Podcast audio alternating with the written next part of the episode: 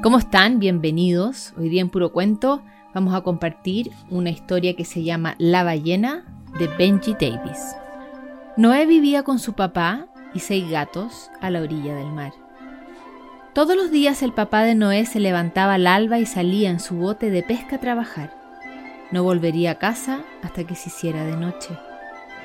Una noche, una furiosa tormenta remeció la casa. En la mañana, Noé fue a la playa para ver qué había pasado luego de la tormenta.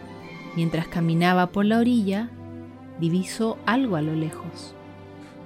A medida que se acercaba, Noé no podía creer lo que veía. Una pequeña ballena había sido arrojada a la arena.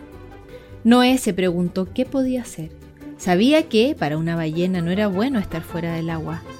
Tengo que actuar rápido, pensó. Noé hizo todo lo que pudo para que la ballena se sintiera como en casa. Le contó historias sobre la vida en la isla. La ballena era muy buena para oír cuentos. La noche se dibujaba ya en el cielo y comenzaba a oscurecer. Noé estaba preocupado. Su padre se enojaría con él por tener a una ballena en el baño. Noé logró mantener el secreto durante toda la noche. Incluso se las arregló para llevarle comida a la ballena. Sin embargo, sabía que eso no duraría mucho. Cuando se dio cuenta, el papá de Noé no estaba enojado. Vivía tan ocupado que no se había dado cuenta de que su hijo se sentía solo, pero le dijo que tenían que llevar a la ballena de vuelta al mar, donde pertenecía. Noé sabía que eso era lo correcto, pero le era muy difícil decirle adiós.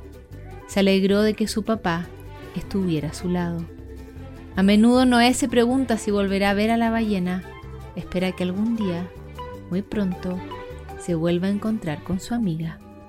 La ballena de Benji Davis fue nuestro capítulo de hoy día en Puro Cuento. Es un libro que pueden encontrar también en la librería Mil Aires. Nos vemos más adelante.